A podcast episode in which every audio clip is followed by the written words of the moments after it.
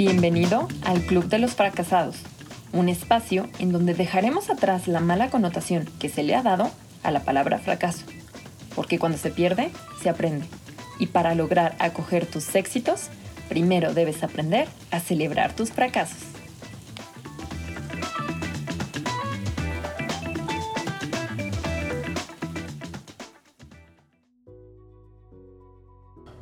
Tal? Mucho gusto. Me presento. Yo soy Barb Seideman, host de La Regadera, y el episodio del día de hoy va a ser la tan esperada continuación de los fracasos escolares. Así que hoy vamos a platicar de los fracasos profesionales. ¿Qué sucede cuando salimos de la escuela? ¿Qué sucede cuando entramos al mundo laboral? O más bien cuando intentamos encontrar nuestro lugar en la sociedad como los adultos independientes que ante el mundo deberíamos ser. ¿Y qué pasa cuando eso no ocurre? Cuando nos graduamos y en vez de estar más seguros de lo que queremos en la vida, nos sentimos más perdidos que nunca. Porque eso, eso es lo que me pasó a mí. Como en todos los episodios, recuerden que cada quien tiene una definición propia de lo que es el éxito y el fracaso. Así que cuando hablamos de fracasos profesionales, ¿qué es lo que se les viene a la mente?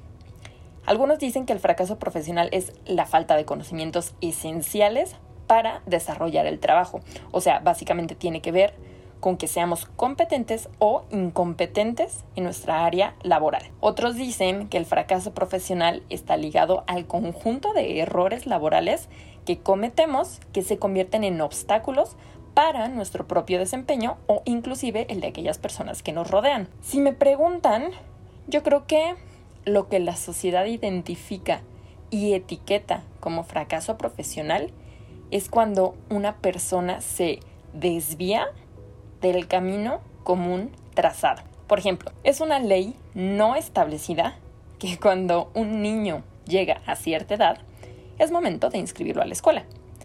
Conforme el niño va creciendo, va cursando la primaria, la secundaria, la preparatoria y, si tiene las posibilidades, hasta la universidad. Pero ¿qué pasa cuando ese niño no es educado en la escuela, sino en su casa? Por poner un ejemplo muchos lo considerarían como un fracaso, simplemente porque se está desviando del camino común establecido.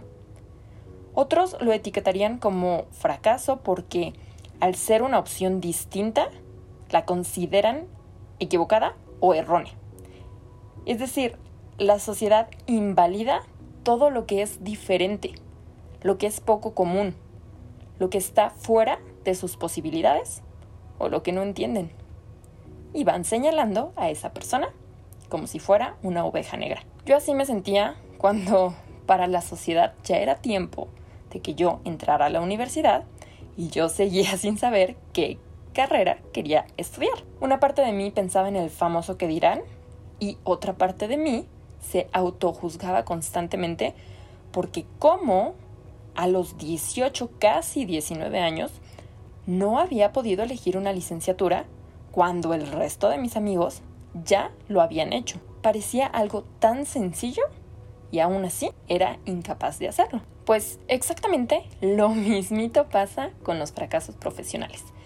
Porque cuando te gradúas de la universidad, la sociedad espera que luego, luego encuentres un trabajo de renombre, de tiempo completo, en una empresa transnacional, con excelente sueldo, con increíbles prestaciones, con oportunidad de crecimiento y ya si te gusta y lo disfrutas, esa es la cereza del pastel. Pero bien podrías no disfrutarlo y de todos modos la gente diría, wow, lo logró. Pero, ¿qué pasa cuando el sueño común no es tu sueño? En lo personal, creo que el fracaso profesional, al igual que el escolar, es cuando no eres feliz con tu trabajo, cuando no te sientes satisfecho y realizado, cuando no te motiva despertarte todos los días por las mañanas, cuando no te apasionan tus actividades diarias, cuando te vas a dormir lleno de frustración por las noches, cuando te preguntas constantemente el por qué de lo que estás haciendo en vez de sentir que estás haciendo lo correcto. Ese es el verdadero fracaso profesional, el cual yo experimenté en carne propia. Si escucharon el episodio 5 de esta temporada, justo el de fracasos escolares, seguramente se acuerdan de toda la travesía que tuve que sortear para finalmente graduarme de una carrera que no me llenaba, de una universidad que no quería, para pagar una deuda que sigo pagando hasta el día de hoy. O sea, literal, el infierno en la tierra. Bueno, pues, como era de esperarse, a esa historia no le deparaba un gran futuro. Más bien, esa historia fue tan solo el principio del gran Via Crucis que estaba por vivir. Como bien recuerdan, yo estudié organización de eventos, así que tenía que buscar un trabajo que fuera en esa línea. Sabía que por más que me encantaban los eventos masivos como los conciertos, los festivales, no quería trabajar en esa área porque entrar a la mejor empresa en ese rubro, o CESA, era explotación segura. y yo siempre he sido una persona que disfruta mucho su tiempo libre, así que no quería conseguir un trabajo que me robara mi vida por completo. Entonces esa opción quedó totalmente descartada desde el principio. Así que la que quedaba era los eventos sociales, como las bodas, 15 años, fiestas, cumpleaños, reuniones, etc. Yo me gradué en diciembre de 2017 y en enero de 2018 ya estaba buscando trabajo. Frustración número uno. Salir de la universidad con excelente promedio y no encontrar siquiera vacantes disponibles a las cuales aplicar. Y a estas alturas de la vida, en 2022, siento que ya es algo que pensamos en automático o damos por hecho. Voy a salir de la universidad y quién sabe cuánto tiempo me tarda en encontrar trabajo, si es que encuentro. Triste, pero cierto. Bueno, pues hace cinco años en la universidad donde yo estudié, nos vendían la idea de que si nos graduábamos con excelente promedio, era un hecho que saliendo íbamos a encontrar no solo trabajo, sino varias propuestas laborales para nosotros poder elegir la mejor. Falso. Creo que nunca he escuchado algo más falso que eso. Lástima que me di cuenta de la mentira cuando ya me había graduado y justo estaba en la búsqueda laboral sin fin. Terminé encontrando trabajo seis meses después de graduarme en una empresa pequeña de eventos. La verdad estaba súper bien porque eh, aún antes de la pandemia tenía tres días de home office y dos días de ir tiempo completo a la oficina. Pero, una vez más, lo que te platican en la universidad no es nada parecido a lo que sucede en la vida real. Porque a pesar de que yo estudié organización de eventos, pues en una empresa y más siendo pequeña, claro que hay mil más actividades que se tienen que cubrir en el día a día, no solo la de organizar eventos. Entonces, uno la acaba haciendo de todo. A mí me tocó hacerla de fotógrafa, de diseñadora, de community manager, de administradora general, de vendedora y hasta de cobradora oficial. y aunque sí era algo que disfrutaba, me pagaban poco porque se consideraba como un empleo de medio tiempo. Entonces, básicamente solo estaba trabajando para pagar la deuda que tenía con la universidad. O sea, el peor círculo vicioso que jamás ha existido.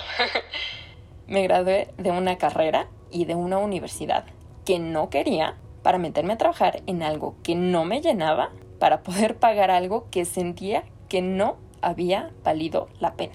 Además de eso, algo que me empezó a pesar era que obviamente los eventos siempre eran de jueves a domingo. Entonces, mientras yo estaba trabajando, mis amigos se estaban divirtiendo. Mientras yo estaba trabajando, mis familiares estaban conviviendo. Mientras yo estaba trabajando, los demás estaban descansando. Así que dejé de tener vida social porque el trabajo estaba haciendo justo lo que yo no quería que hiciera robarme mi vida por completo.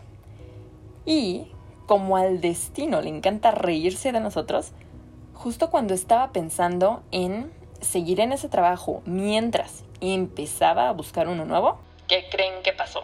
Me corren. Fue una sensación sumamente extraña porque sentí un alivio que me despidieran, porque así yo no iba a tener que renunciar ni seguir haciendo algo a la fuerza, pero al mismo tiempo me sentía triste, decepcionada, frustrada, porque no me podía quedar sin trabajo con la deuda universitaria encima. O sea, básicamente me tomó seis meses encontrar ese trabajo y justamente seis meses después me estaban corriendo. Y como uno siempre regresa donde fue feliz, ¿qué fue lo que hice? Darle una segunda oportunidad a mi sueño de ser diseñadora de modas, pero por cuenta propia. como ya les había contado, siempre quise emprender, pero nunca supe en qué. Así que la vida me estaba dando no solo una oportunidad para vivir del diseño, sino para crear mi propio emprendimiento. Y siento que este es un ejemplo perfecto de que las cosas sí pasan por y para algo, aunque a veces no lo entendamos. En lo personal, creo que nunca me habría animado a empezar mi propio negocio de no haber sido porque me despidieron.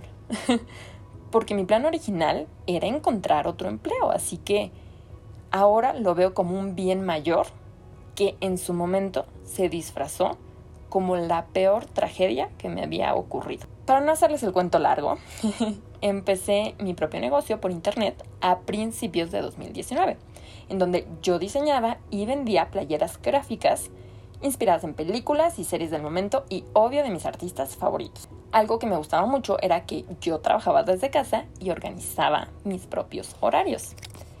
Pero algo que no me gustaba es que yo me sentía como la fracasada de la familia.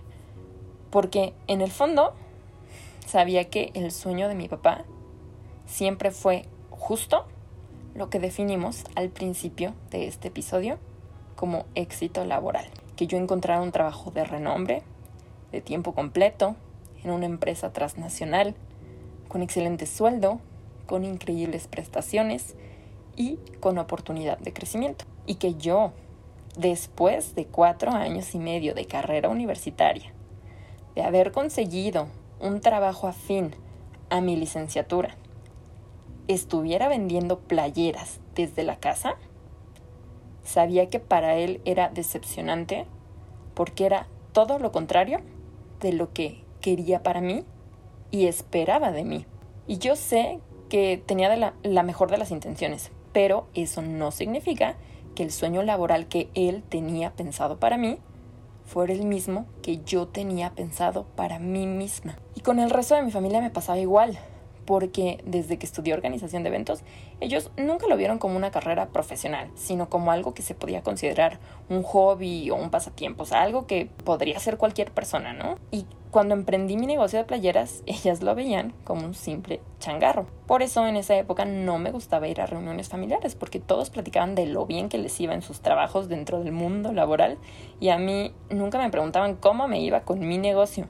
Sencillamente porque no me tomaban en serio. Y si les ha pasado o han experimentado algo similar, no me dejan mentir, es horrible. De por sí uno ya tiene una crisis de identidad encima en donde no sabes qué hacer, por qué hacerlo, cómo hacerlo. Más las deudas. Más la ansiedad de que sabes que el tiempo sigue su curso. Que el tiempo pasa y no perdona. Que el tiempo transcurre y no hay vuelta atrás.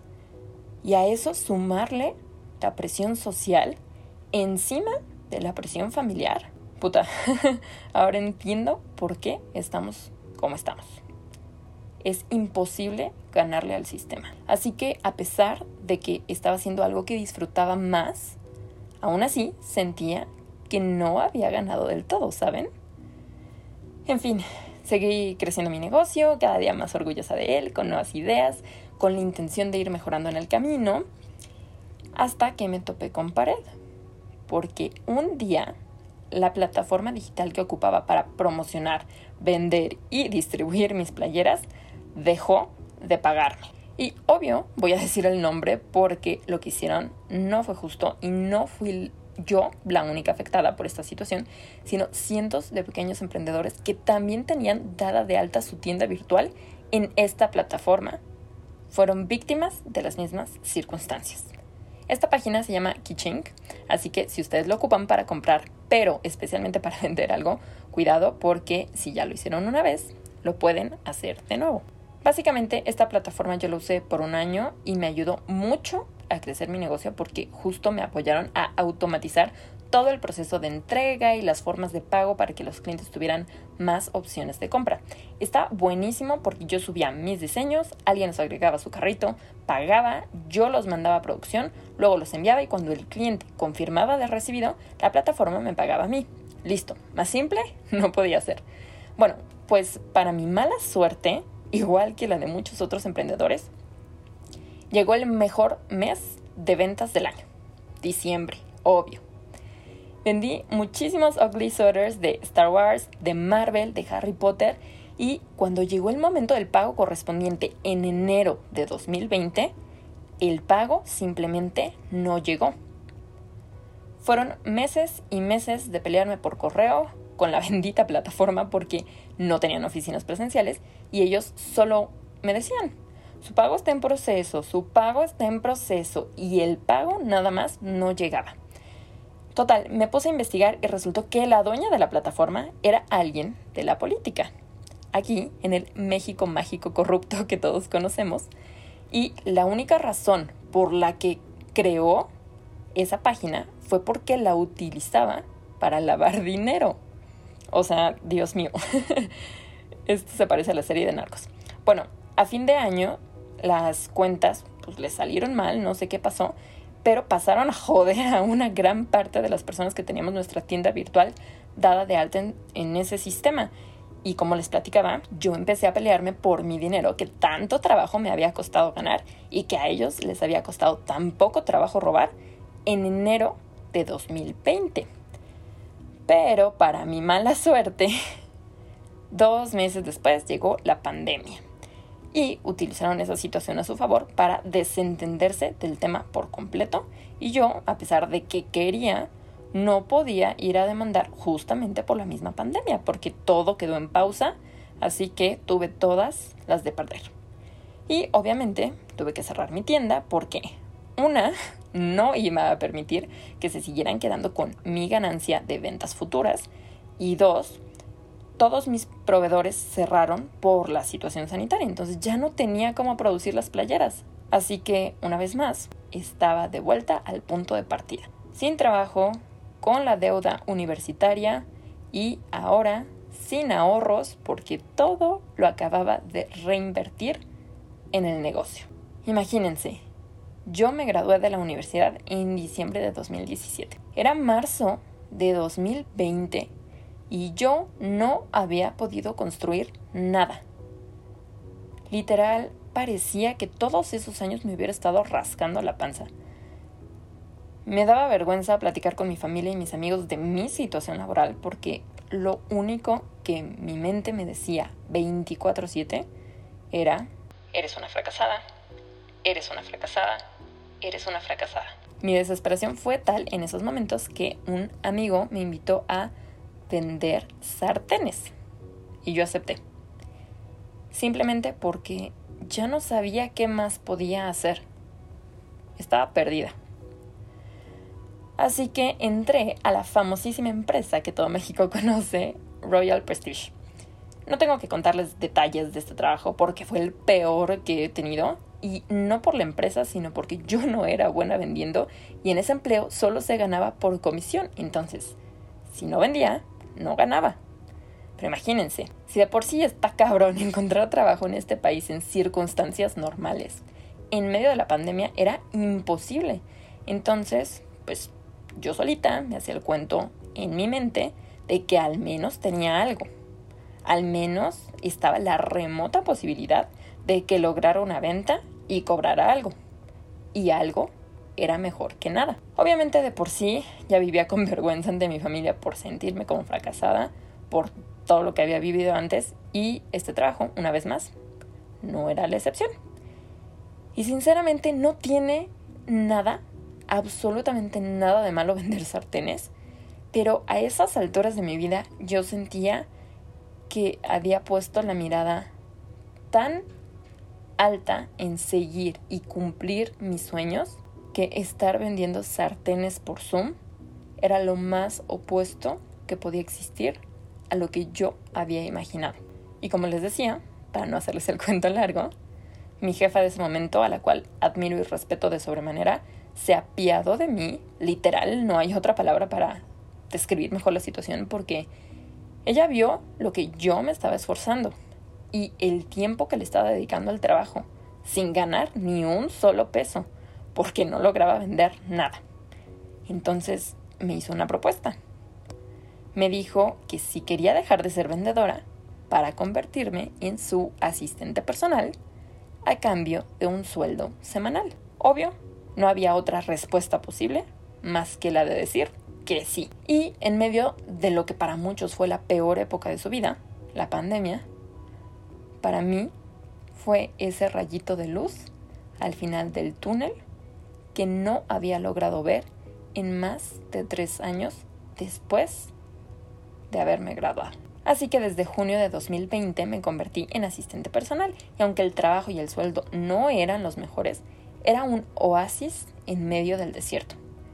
Y en ese oasis pude sobrevivir hasta finales del año. En enero de 2021, o sea, el año pasado, mi jefa me dijo que el trabajo ya no podía seguir siendo desde casa porque los casos de COVID habían disminuido y eso significaba volver a la oficina. Así que no quedó de otra más que ir a la oficina, porque era eso o quedarme sin trabajo. De nuevo. Sin embargo, un mes después hice números y caí en cuenta que lo que me estaba pagando a la semana se me estaba yendo casi todo en gasolina, justo para ir a la oficina. Cosa que antes no tomaba en cuenta porque no tenía que ir a la oficina. Y el resto se me estaba yendo una vez más en el crédito educativo que nada más no podía terminar de pagar. Juro que esa deuda ha sido la pesadilla más recurrente que he tenido durante toda mi vida. O sea, literal, y perdón por la palabra, pero llegó el punto en el que me estaba haciendo pendeja porque estaba trabajando para no ganar nada. Y como no había posibilidades de que me subieran el sueldo, incluso trabajando más horas, renuncié porque mi ingreso ya no alcanzaba a cubrir mis gastos. Así que otra vez estaba de vuelta al punto de partida. Sin trabajo, con la deuda universitaria y sin ahorros.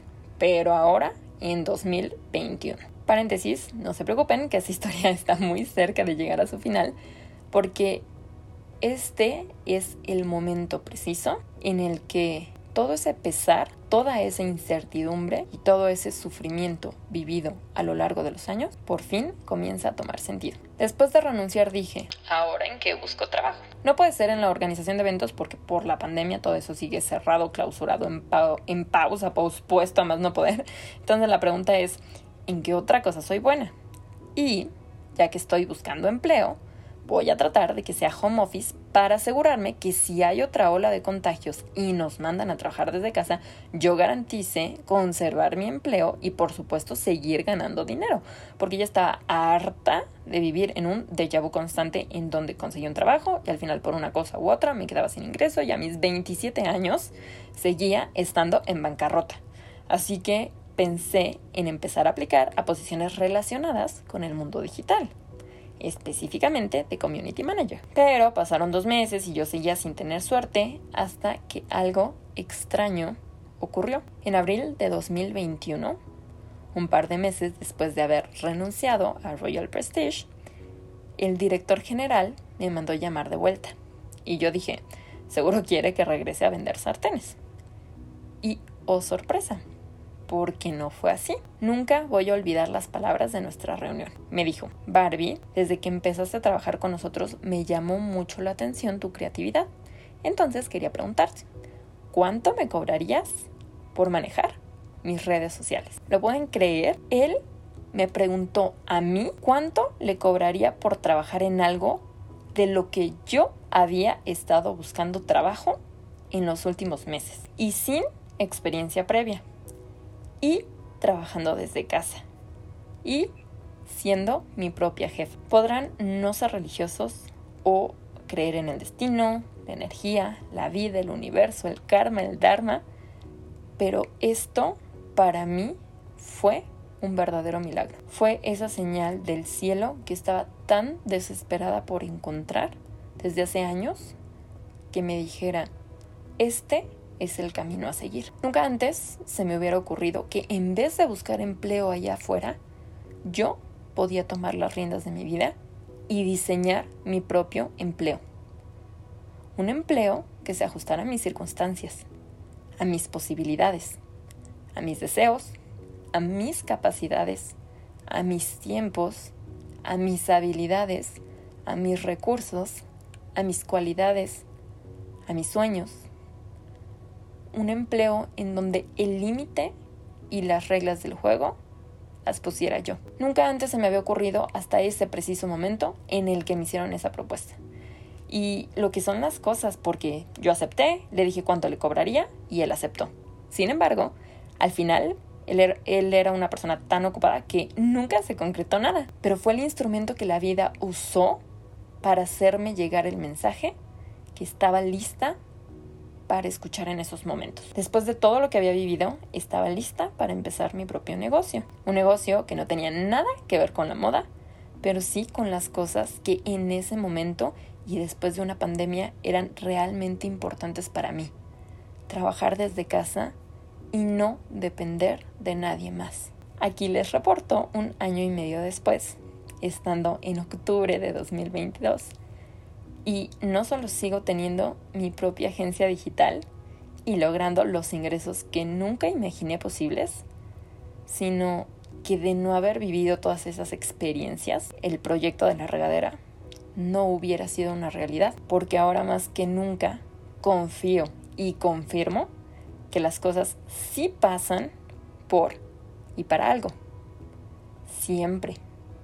Aunque a veces nos tardemos años en unir la causa con el efecto, la acción con la reacción, el acto con la consecuencia y el principio con el fin.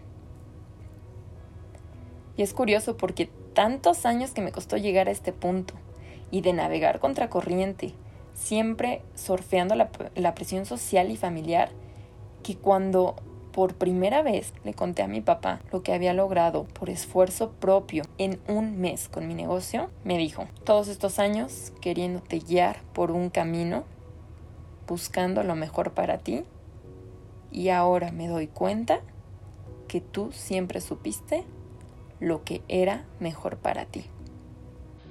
Estoy orgulloso. Recuerda que para haber fracasado, primero tuviste que haber intentado. Así que cuéntanos, ¿y tú? ¿En qué la regaste hoy?